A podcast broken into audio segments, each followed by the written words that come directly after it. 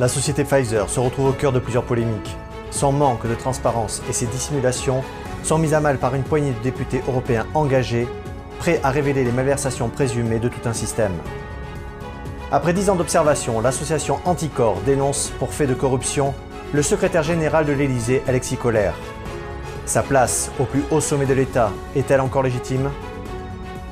Les troubles du déficit de l'attention se déclinent sous bien des formes. La plupart des thérapeutes cherchent une réduction des troubles avec une finalité médicamenteuse. Nous ferons un focus sur les alternatives possibles pour traiter ce genre de pathologie. La majorité d'entre nous avons entendu parler du feng shui. Cette science de l'habitat permet de rendre une maison harmonieuse et d'augmenter le bien-être de ses habitants. Zoom sur une pratique millénaire qui revient au bout du jour. Bienvenue sur Nouvel Horizon. Je suis Anthony Bluto. J'aimerais que nous revenions plus en détail sur l'opacité ambiante qui règne entre la société Pfizer et l'Union européenne.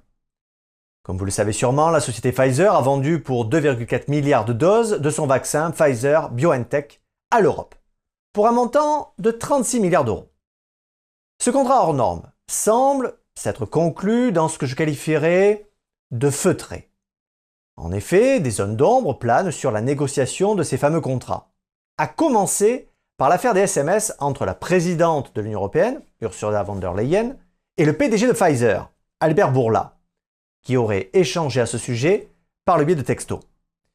Une fois cette affaire découverte, Madame von der Leyen a refusé de les communiquer en précisant qu'ils n'étaient plus en sa possession. Au-delà même de la transparence de la présidente, c'est le process qui interroge.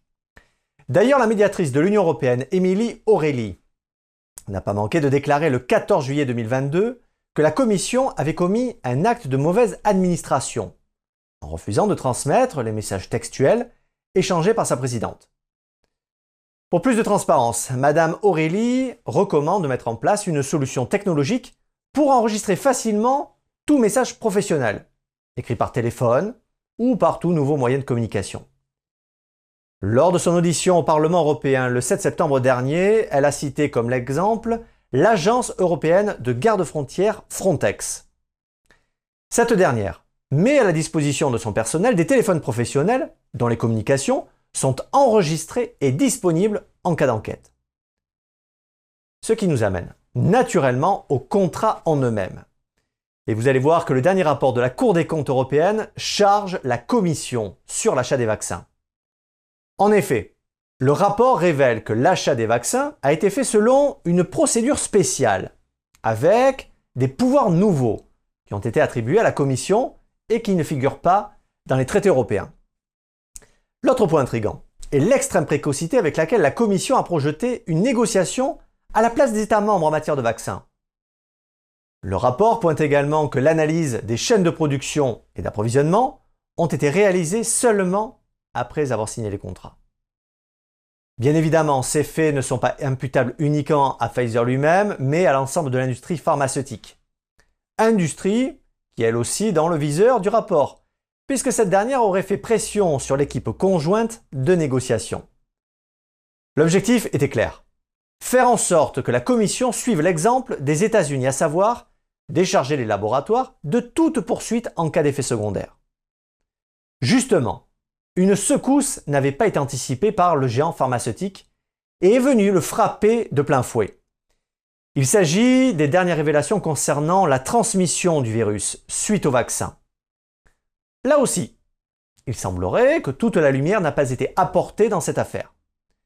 Tout est parti du député néerlandais Rob Ross, qui a interrogé lors d'une session européenne Madame Janice Small, présidente des marchés internationaux développés chez Pfizer. Au passage, Madame Small a remplacé au pied levé le PDG de Pfizer, Albert Bourla, qui n'a pas voulu être auditionné pour l'occasion.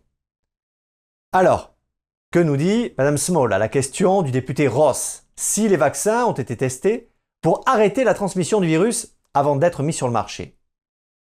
La réponse est sans équivoque. Non. Madame Small s'est défendue en expliquant qu'ils ont été contraints d'avancer à toute allure pour vraiment comprendre ce qui se passe sur le marché. Vous doutez bien que cette révélation a fait l'effet d'une bombe, même si nous savions déjà un peu de quoi il retournait. En effet, le journal Epoch Times rappelle qu'au mois de juin, l'ancienne conseillère médicale de la Maison Blanche, Dr Deborah Birx, a révélé qu'il existait des preuves datant de décembre 2020 montrant que les personnes vaccinées contre le Covid-19, notamment par Pfizer, pouvaient encore transmettre le virus. Visiblement, le docteur Birx n'a pas été entendu par tous les responsables des États-Unis et du monde entier, puisqu'en mai 2021, le conseiller médical en chef de l'administration Biden, Anthony Fauci, a déclaré dans une interview pour CBS que les personnes vaccinées étaient comme des impasses pour le Covid-19. Selon lui, elles ne pouvaient pas transmettre le virus. Face à tant d'opacité et de données incongrues, plusieurs députés européens exigent de demander des comptes. À commencer par Virginie Joron, qui s'étonne de la démesure de la commande de 4,6 milliards de doses, alors que l'Europe ne compte que 447 millions d'habitants. Elle a mandaté un cabinet d'avocats et compte attaquer en justice au motif de détournement de fonds publics. Un signalement de suspicion de corruption passive de Mme von der Leyen va être fait. Le député Misklav Kolakuzik demande quant à lui le remboursement de 2,5 milliards, déjà payés. Il semblerait que leur voix est portée puisqu'une enquête judiciaire a été ouverte sur l'acquisition des vaccins Covid par l'Union européenne. J'aimerais que nous revenions sur la mise en examen d'un homme proche du président Macron. J'ai nommé Alexis Collère. Cet homme, de l'ombre comme on pourrait le qualifier, occupe un des postes clés, puisqu'il est le secrétaire général à l'Élysée. Aucune décision, aucune loi n'est validée sans son accord. On le nomme le vice-président. C'est vous dire son importance. Alors, quels sont les faits qui lui sont reprochés? Eh bien, il est suspecté d'avoir caché ses liens familiaux avec les dirigeants de la société maritime MSC et d'avoir traité et favorisé des dossiers intéressants cette société de croisière. En fait, lorsqu'Alexis Colère siégeait au conseil de surveillance du grand port maritime du Havre, il avait voté en faveur de plusieurs contrats entre GPMH et la société de ses cousins MSC. Il aurait ainsi favorisé l'entreprise familiale. Du coup, Alexis Colère a été mis en examen le 3 octobre dernier pour prise illégale d'intérêt et trafic d'influence. Cela fait suite à une information judiciaire ouverte le 23 juin pour les mêmes motifs. Même si son parcours professionnel semble irréprochable, Sciences Po, ESSEC, ENA et ministre de l'économie, M. Colère s'est retrouvé dans le viseur de l'association Anticor, spécialisée dans la lutte contre la corruption. Et cela fait dix ans que l'association le soupçonne de conflit d'intérêts. Et chose étonnante, cette mise en examen n'a pas entaché la confiance de M. Macron envers son secrétaire général. Il faut dire que leur relation s'est solidifiée depuis 2015, où il avait été nommé directeur de cabinet avant d'être nommé ministre. À partir de là, les deux hommes ne se quittent plus. Ils lancent ensemble la campagne électorale d'Emmanuel Macron et gagnent les élections présidentielles. Cela va faire cinq ans que M. Colère gère les calendriers du président et des ministres ainsi que les programmes. Il donne son avis sur toutes les nominations des fonctionnaires. Sa parole a donc de l'importance aux yeux du président. On le surnomme la muraille de Chine, car personne ne peut approcher le président sans son aval. Il est le garde-fou de l'Élysée en somme. Mais malgré cette confiance, à toute épreuve, il n'en reste pas moins que l'association Anticorps semble avoir pointé des manquements à ses obligations de transparence. Alors, comment réagit le président face à cette mise en examen? Pour cela, nous pouvons nous appuyer sur une phrase énoncée par le candidat Macron lors de son premier quinquennat en 2017. Il avait affirmé que lorsqu'un ministre était mis en examen, il devait quitter le gouvernement. Visiblement, cela ne s'applique pas à M. Colère, car Emmanuel Macron a déclaré qu'il est tout à fait légitime, et il a toute ma confiance. Il précise dans un post Twitter qu'on appelle ça la présomption d'innocence, soupçonné n'est pas condamné. Par ailleurs, Alexis Colère n'est pas ministre, je suis donc en accord avec mes engagements. Certes, il n'est pas ministre, mais peut-il pour autant se maintenir à son poste? Lorsqu'on parle de ministre, qu'en est-il justement du ministre de la Justice, Éric Dupont-Moretti En effet, des accusations portent sur une enquête administrative ordonnée à l'encontre de trois juges, et ce dans le cadre d'une enquête sur l'ancien président Nicolas Sarkozy. Mais malgré la volonté de l'opposition de limoger le garde des Sceaux, le président l'a reconduit à ses fonctions de ministre de la Justice. Comme nous le rappelle le journal du dimanche, M. Macron estime que c'est un cas très particulier, car cette mise en examen survient dans le cadre d'une procédure, qui est une saisine des syndicats de la magistrature sur une affaire qui impliquait des magistrats. En effet, Éric Dupont-Moretti aurait utilisé sa fonction de ministre pour s'attaquer à des magistrats. À l'heure de l'exemplarité de la transparence, le président peut-il encore maintenir cette position? Donnez-nous votre avis dans les commentaires. Avez-vous entendu parler du trouble de l'attention avec ou sans hyperactivité? Si ce n'est pas le cas, peut-être que son nom abrégé vous parlera un peu plus. J'ai nommé le TDAH. Pour être un peu plus précis, ce trouble se caractérise par l'association de trois symptômes. L'impulsivité, l'hyperactivité motrice et le déficit de l'attention. Plus concrètement, ce trouble se remarque lorsqu'un enfant ressent un plus grand besoin de mouvement et ressent des difficultés à se concentrer. Et pour cause, son esprit est occupé par de nombreuses pensées à la fois. S'il se met à parler à grande vitesse, beaucoup, et vous coupe la parole, il se pourrait qu'il soit atteint de ce trouble. Ou alors, c'est un grand bavard tout simplement. Justement, ce trait d'humour marque tout de même un problème. C'est la fiabilité dans sa détection. En effet, pour que ce trouble soit reconnu, il est nécessaire que ces trois symptômes soient constatés et qu'ils présentent un caractère persistant, c'est-à-dire qu'ils durent plus de six mois. Mais ce n'est pas tout. Ces derniers doivent aussi apparaître avant l'âge de 12 ans et porter à conséquence sur l'apprentissage scolaire. Aujourd'hui, certaines études affirment que le taux de prévalence de ce trouble chez l'enfant est de l'ordre de 3,5%.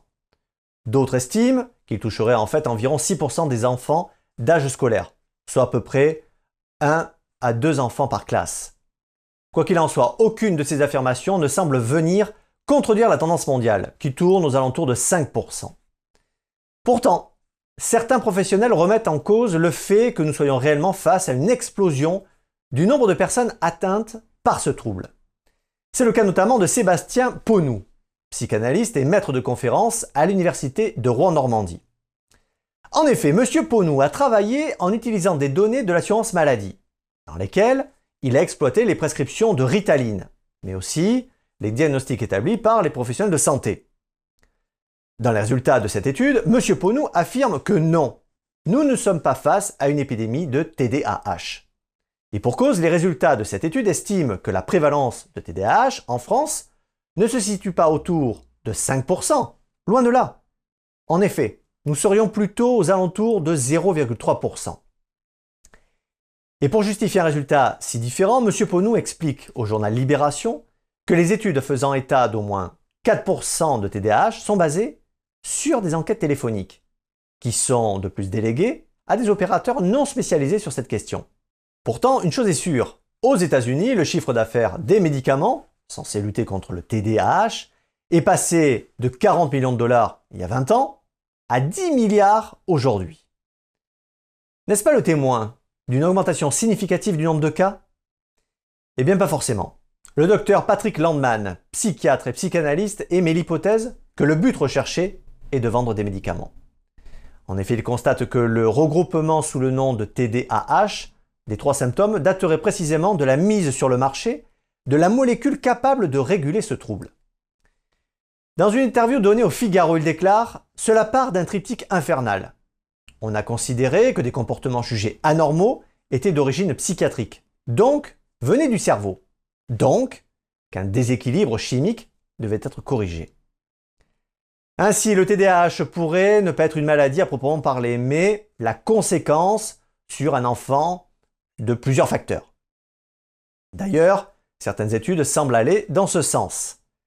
Par exemple, certaines d'entre elles ont montré un lien entre le temps d'exposition aux écrans et l'apparition de troubles de l'attention chez les jeunes enfants. Malheureusement, ces difficultés de concentration pourraient alors persister une fois atteint l'âge adulte même en cas d'une réduction draconienne de temps d'écran. Nous avons interrogé Hervé Panzera, neurothérapeute à Lyon, sur la possibilité d'améliorer les capacités cognitives des TDAH sans avoir recours aux médicaments. Il préconise en premier lieu des règles de vie cadrées, ciblées sur l'exercice physique, le temps de sommeil et la réduction de l'usage des écrans. Une alimentation saine, enrichie d'oméga 3 et oméga 6, qui bannit les laitages et les OGM, notamment contenu dans les céréales. Enfin, pour les enfants TDAH, s'ajoutent aux parents des mesures éducatives familiales et scolaires. Selon son expérience, la psychothérapie, les thérapies dites cognitivo-comportementales, l'ergothérapie, l'orthophonie ou l'hypnose peuvent permettre de réduire le TDAH. Il propose également le neurofeedback comme alternative au TDAH. Une méthode permettant une rééducation du cerveau sur mesure avec à la clé une amélioration des capacités cognitives. Tout d'abord, il mesure avec un EEGQ un électroencéphalogramme quantitatif de la quantité des ondes émises dans différentes zones du cerveau, avec un bonnet à 21 électrodes. Le EEGQ passe par un logiciel qui donne une cartographie des activités cérébrales du patient, comparée à des cerveaux référencés sans anomalie. Les différentes couleurs illustrent les dysfonctionnements entre les zones du cerveau. L'appareil d'entraînement sera alors calibré pour entraîner la personne en fonction des zones à faire travailler pour équilibrer le fonctionnement du cerveau tout simplement. Le principe est simple. La vidéo et la musique se coupent lorsque le cerveau n'agit pas comme demandé et continue d'avancer lorsqu'il fonctionne de la bonne manière. Le phénomène de récompense va induire dans le cerveau un nouveau fonctionnement. Avez-vous déjà entendu parler du feng shui? Très certainement, mais connaissez-vous réellement ces principes? Maintenant que les jours froids arrivent, nous allons passer naturellement plus de temps en intérieur. C'est l'occasion idéale pour réaménager notre espace de vie selon les règles de cette tradition millénaire venue de Chine. Premièrement, Feng Shui signifie littéralement le vent et l'eau et repose sur l'harmonie entre les cinq éléments et de l'équilibre entre le yin et le yang. Selon la physique de la Chine ancienne, le métal, le bois, l'eau, le feu et la terre constituent toute chose et tout être dans notre univers. Le métal est lié à l'ouest et à l'automne. L'eau au nord et à l'hiver. Le bois à l'est et au printemps. Et le feu au sud et à l'été. Quant à l'élémentaire, il représente l'homme debout et symboliquement, c'est lui qui, dans le feng shui, contrôle les autres éléments. De plus, chacun d'entre eux est aussi associé à des émotions, formes et couleurs qu'il faut utiliser d'une manière spécifique pour atteindre l'harmonie dans la maison. Et une fois que l'équilibre est atteint, le chi, qui n'est autre que l'énergie universelle, pourra circuler dans la maison et apporter un sentiment de bien-être à ses occupants. Passons maintenant au yin et au yang. Les espaces yin sont des lieux de tranquillité, de repos, comme la salle de bain et les chambres à coucher. Les espaces yang sont eux des espaces d'activité comme la cuisine, la salle à manger ou encore le salon. Si vous voulez débuter dans le feng shui, le premier pas est de s'alléger. Autrement dit, il est temps de faire place nette. Triez les objets que vous n'utilisez plus. Vous pouvez les vendre ou les donner. Ensuite, faites le ménage de fond en comble car la poussière fait stagner le chi et provoque une sensation de lourdeur. Après avoir libéré l'espace, vous pouvez repenser la forme, la matière et les couleurs de vos meubles et objets de décoration. Dans la chambre et le salon, les meubles sont de préférence arrondis. Les espaces yin préfèrent des couleurs pâles, les pastels, et les couleurs froides, comme le vert, le bleu et le gris. Pour les espaces yang, privilégiez des couleurs vives et les tons chauds comme le jaune, l'orange et le rouge. Petite exception pour le salon qui accueillera volontiers des couleurs yin. Dans les chambres, ne pas mettre de miroir face au lit et dans les espaces d'activité, n'hésitez pas à y ajouter une horloge mécanique qui va mettre l'énergie en action. Si le feng shui paraît abstrait, sachez que de nombreux occidentaux l'ont déjà adopté. Si cette pratique vous intéresse, sachez qu'il existe de nombreux articles et vidéos qui vous permettront d'acquérir gratuitement les bases et qui sait, inviteront l'harmonie au sein de votre foyer. Merci d'avoir suivi Nouvel Horizon. Prenez soin les uns des autres et restez libres.